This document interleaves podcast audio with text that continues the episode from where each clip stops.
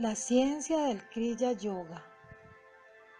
La ciencia del Kriya Yoga, mencionada con tanta frecuencia en estas páginas, llegó a ser ampliamente conocida en la India moderna a través de las prácticas y enseñanzas de la Mahasaya, gurú de mi gurú. La raíz sánscrita de Kriya es Kri, que quiere decir hacer, actuar, reaccionar. Encontramos la misma raíz en la palabra karma, o sea, el principio natural de causa y efecto.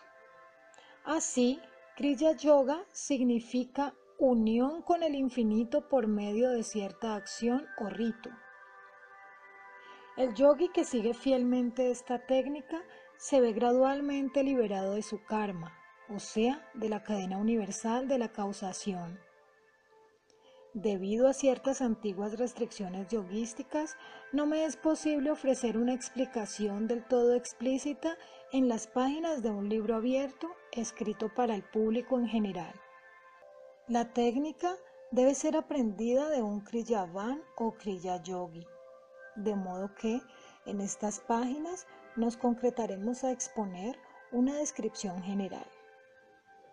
El Kriya Yoga es un simple método psicofisiológico por medio del cual la sangre humana se descarboniza y vuelve a cargarse del oxígeno. Los átomos de este extraoxígeno son transmutados en corriente de vida para rejuvenecer el cerebro y los centros o chakras en la columna vertebral. Suspendiendo la acumulación de sangre venosa, el yogi se hace capaz de aminorar o prevenir el desgaste de los tejidos. El yogi ya experimentado transmuta sus células en energía pura. Elías, Jesús, Kabir y otros profetas fueron maestros en el uso del kriya, o por lo menos de una técnica semejante o parecida, por medio de la cual ellos hacían que sus cuerpos se desmaterializaran a voluntad. El Kriya es una ciencia antigua. La Hasaya la recibió de su gurú Babaji, quien la redescubrió, simplificó y purificó en su técnica, después de haber estado perdida desde épocas muy remotas. Babaji le dijo a la Hasaya, el Kriya Yoga que estoy ofreciendo al mundo por conducto tuyo en este siglo XIX es el resurgimiento de la misma ciencia que Krishna dio a Arjuna hace miles de años y la cual fue reconocida posteriormente por Pantajali, Cristo, San Juan, San Pablo y otros discípulos. Krishna, el profeta más grande de la India, dice del Kriya Yoga en una estrofa del Bhagavad Gita. Ofreciendo aliento inhalado en aquel aliento que se exhala y ofreciendo el aliento que se exhala en aquel que se inhala, el yogi neutraliza estos dos alientos.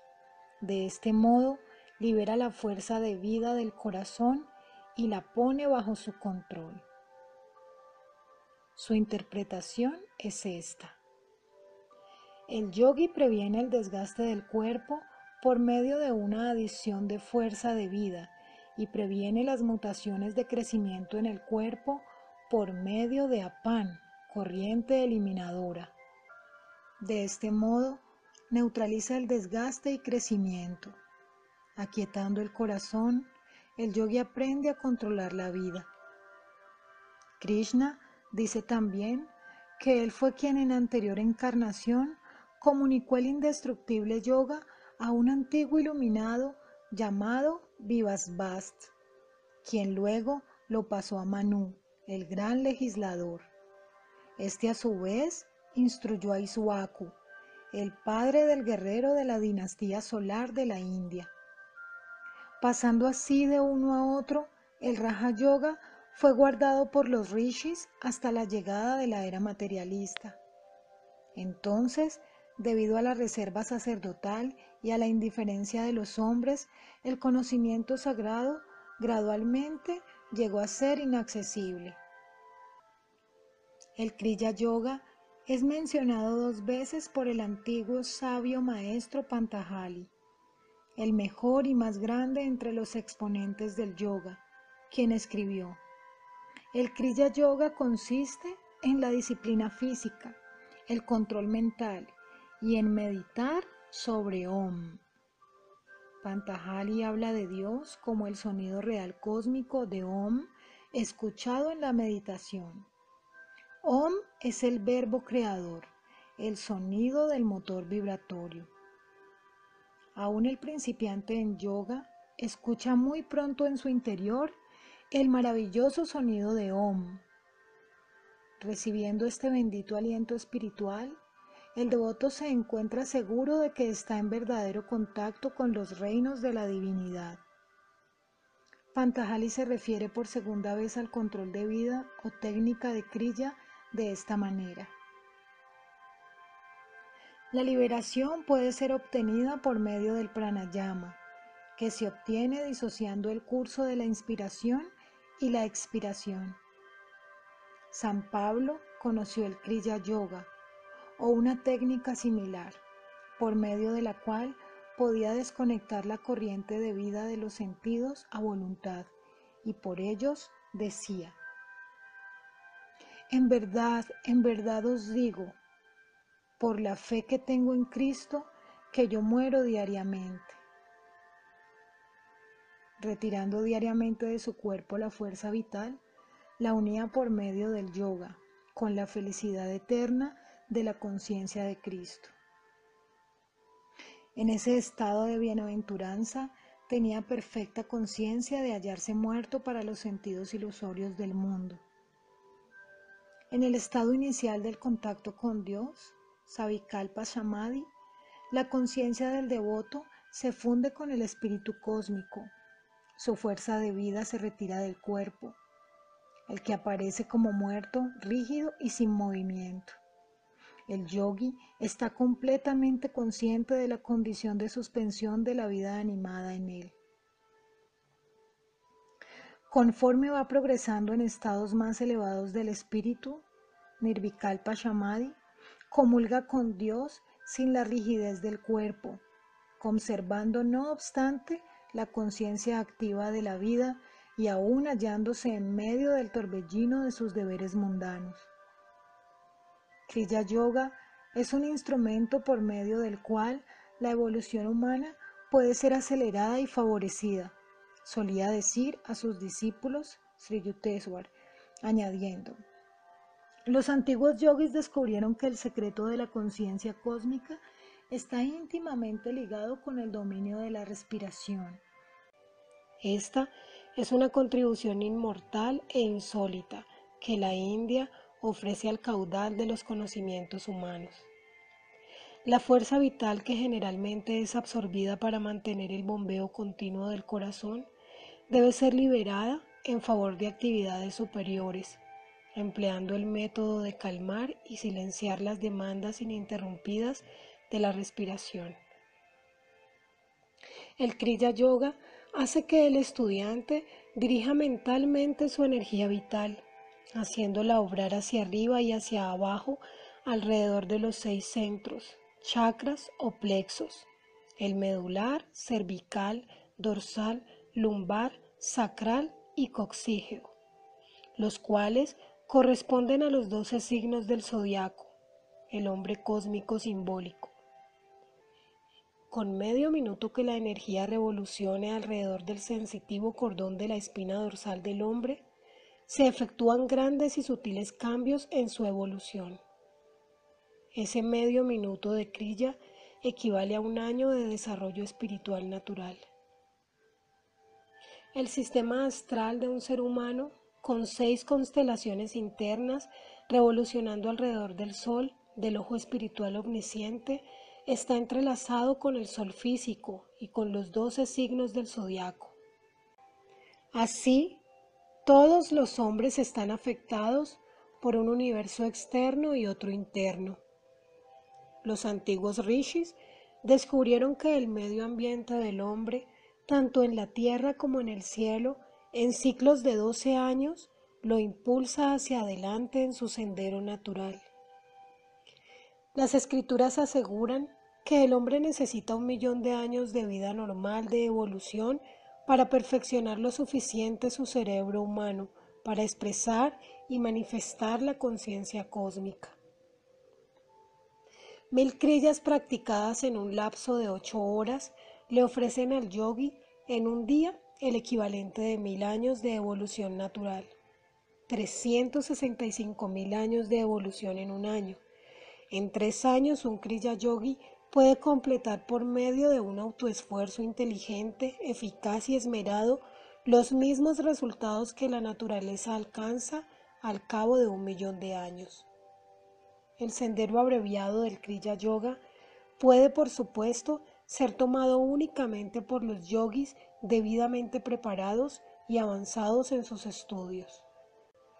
Con ayuda de un gurú, los yogis preparan cuidadosamente sus cuerpos y cerebros para recibir el poder que las intensas prácticas efectuadas han creado en ellos. El principiante de Kriya Yoga hace estos ejercicios solo de 14 a 28 veces, dos veces por día. Algunos yogis completan su emancipación en 6, 12, 24 o 28 años. El yogi que muere antes de obtener la completa realización lleva consigo el buen karma de su esfuerzo anterior de Kriya y en su próxima vida estará guiado armoniosamente hacia su meta de infinito. El cuerpo de la persona común y corriente es semejante a una lámpara de 50 vatios, imposibilitada para recibir la descarga del billón que se genera por la práctica intensa de Kriya.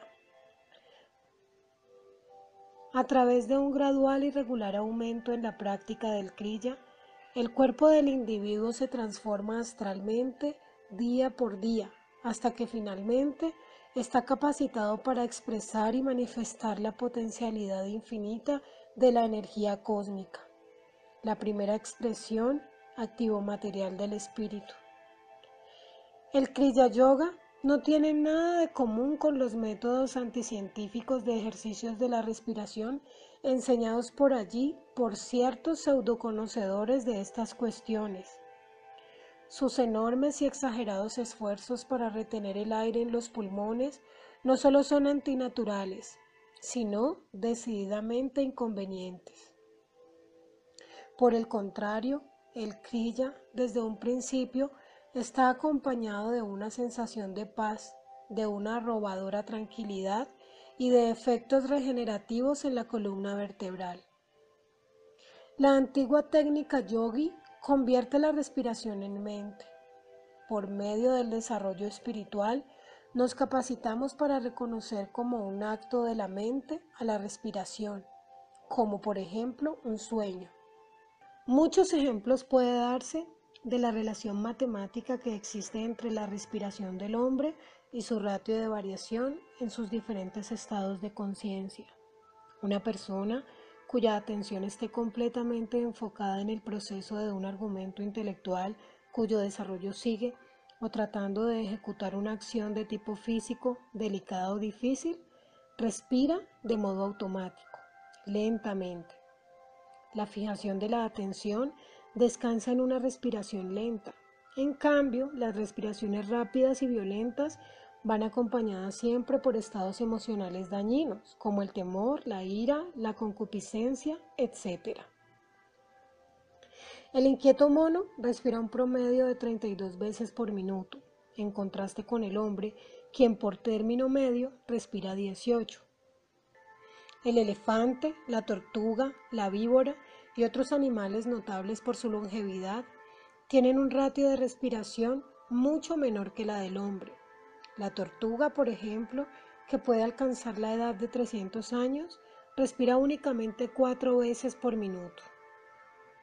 El efecto rejuvenecedor del sueño se debe a que el hombre pierde temporalmente la conciencia de su respiración y de su cuerpo. Cuando duerme, el hombre se convierte en yogi, inconscientemente celebra noche a noche el ritual yoguístico de liberarse a sí mismo de la identificación con su cuerpo y de fundir su fuerza vital con las corrientes salutíferas en la región principal del cerebro y los seis subdínamos de los seis centros de la espina dorsal.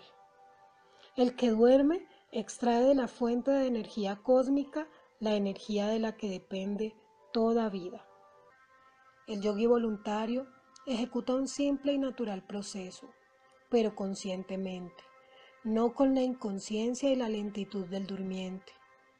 El Kriya Yogi emplea su técnica para saturar y alimentar todas sus células físicas con una luz que no le permite degenerar y que las conserva en un estado magnetizado.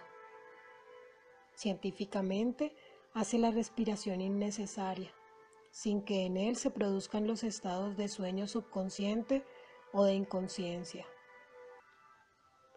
Por medio del kriya, la fuerza vital expulsada no se desperdicia ni sobrealimenta, ni excita los sentidos, sino que se ve obligada a unirse a las energías sutiles de la espina dorsal.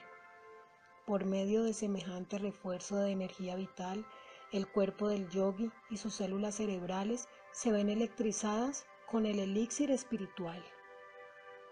Y de este modo se ve liberado de la obligada observancia de las leyes naturales, las cuales solo pueden llevarlo por medios penosos y largos desarrollos, y aún así, con la alimentación apropiada, luz solar y pensamientos armoniosos, a una meta que se encuentra a una distancia de un millón de años. Se requieren 12 años de vida normal y saludable para que se efectúe un pequeño y perceptible cambio en la estructura del cerebro, y un millón de años solares son necesarios para que este órgano se afine y capacite lo suficiente de modo que pueda comprender y manifestar la conciencia cósmica. Desatando el cordón de la respiración que ata el alma al cuerpo, Kriya sirve para prolongar la vida y expandir la conciencia hacia lo infinito. El método yogi logra superar la perpetua batalla que existe entre la mente y los sentidos atados a la materia, liberando al devoto y permitiéndole reintegrarse nuevamente a su reino eterno. Él sabe que su naturaleza real no está circunscrita a su prisión física, ni siquiera por la respiración, símbolo de su mortal esclavitud al aire, elemento obligado de la naturaleza. La introspección o entrar en silencio es un método que nada tiene de científico cuando se trata de separar la mente y los sentidos atados por la corriente de vida. La mente contemplativa, tratando de regresar a la divinidad, está arrastrada constantemente hacia los sentidos por las corrientes de vida.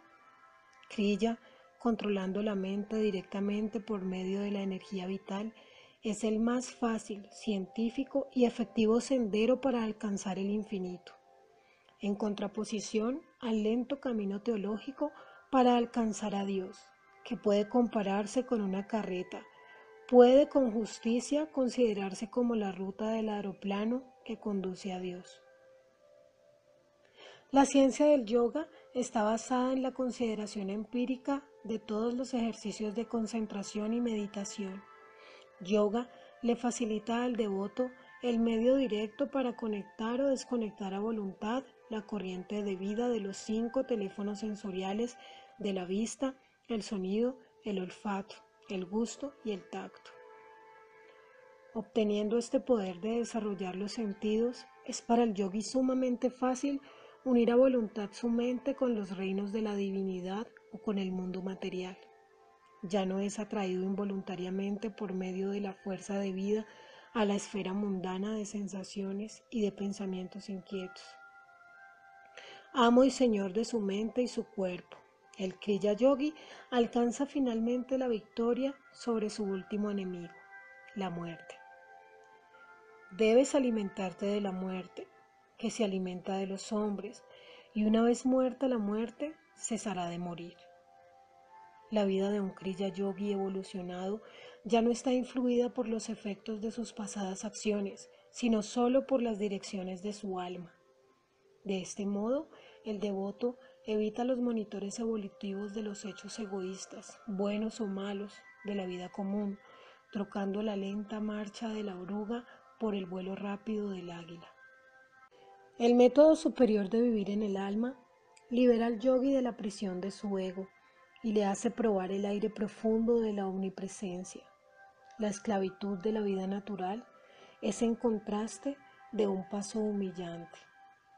Conformando su vida al orden evolutivo, un hombre no puede exigir o mandar un aceleramiento de los procesos naturales, pero aún viviendo sin error en contra de las leyes de su herencia física y mental, necesita alrededor de un millón de años de reencarnaciones para conocer su emancipación final. El método telescópico de los yogis consiste en disociarse ellos mismos de la identificación tanto física como mental, en beneficio de la individualización del alma. De este modo, se adelantan a aquellos que tendrán que evolucionar aún un millón de años. Esta periferia numérica se alarga más aún para aquellos hombres ordinarios que no viven en armonía con la naturaleza, abandonando prácticamente su alma y por ende siguiendo complejos antinaturales, ofendiendo a su cuerpo y a sus pensamientos. Para tales personas, dos millones de años apenas bastarían para obtener su liberación. El hombre ordinario rara vez o nunca se da cuenta de que su cuerpo es un reino regido por el emperador alma, en el trono del cráneo, con regentes auxiliares en los seis centros o esferas de conciencia, localizados en la espina dorsal. Esta teocracia se extiende sobre una multitud de súbditos obedientes, algo así como 27 billones de células dotadas de una inteligencia segura, si bien algo automática, por medio de la cual ejecutan todos los deberes del cuerpo, como crecimiento, transformaciones y disoluciones, y 50 millones de pensamientos, emociones y variaciones substratales de diferentes fases, alternantes en la conciencia del hombre durante una vida, por término medio, dura 60 años.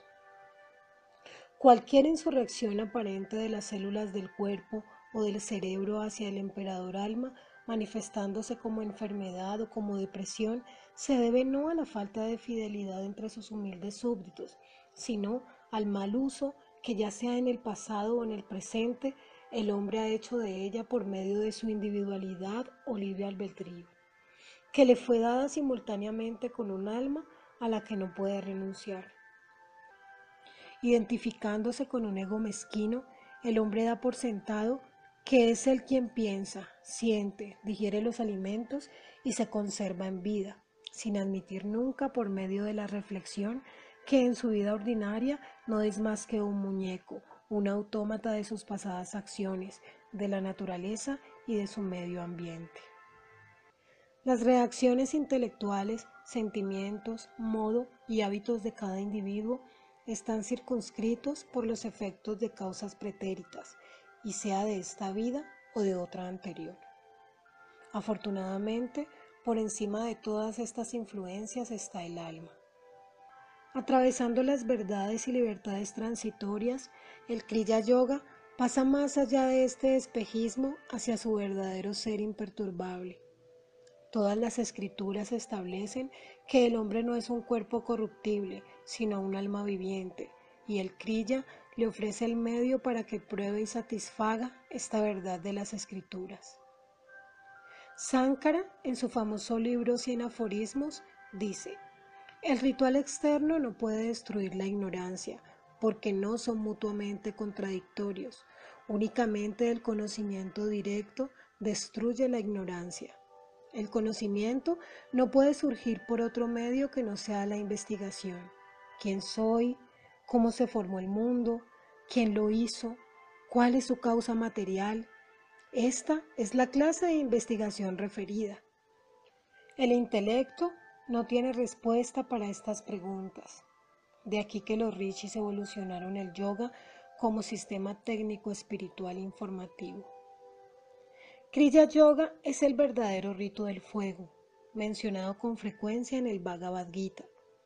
El fuego purificador del yoga lleva en sí la eterna iluminación y por ello se diferencia mucho de las externas y nada efectivas ceremonias religiosas del fuego, donde a menudo la percepción de la verdad es quemada con cantos de acompañamiento e incienso.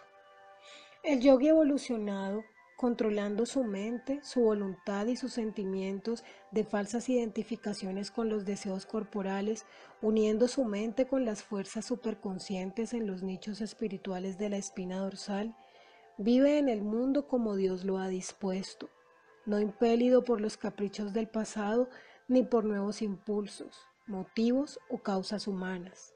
Así, el yogi recibe la realización de su deseo supremo a salvo en el cielo supremo de su inextinguible espíritu. El yogi ofrece el laberinto de sus deseos a un fuego monoteístico dedicado al Dios incomparable.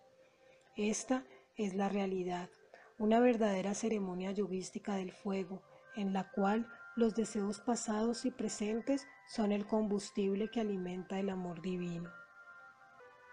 La última llama recibe el sacrificio de todas las debilidades humanas, y el hombre es por entero purificado. Sus huesos están descarnados de todo deseo carnal, y su esqueleto kármico blanqueado en el antiséptico sol de la sabiduría. Está por fin limpio, inofensivo ante el hombre y el hacedor. Refiriéndose al Señor Krishna a la segura y metódica eficacia del yoga, solía comentarla con las siguientes palabras. El yogi es más grande que los ascetas que disciplinan su cuerpo, más grande aún que los que siguen el sendero de la sabiduría, yana yoga, o que el sendero de acción, karma yoga. Sé tú, oh discípulo Arjuna, un yogi.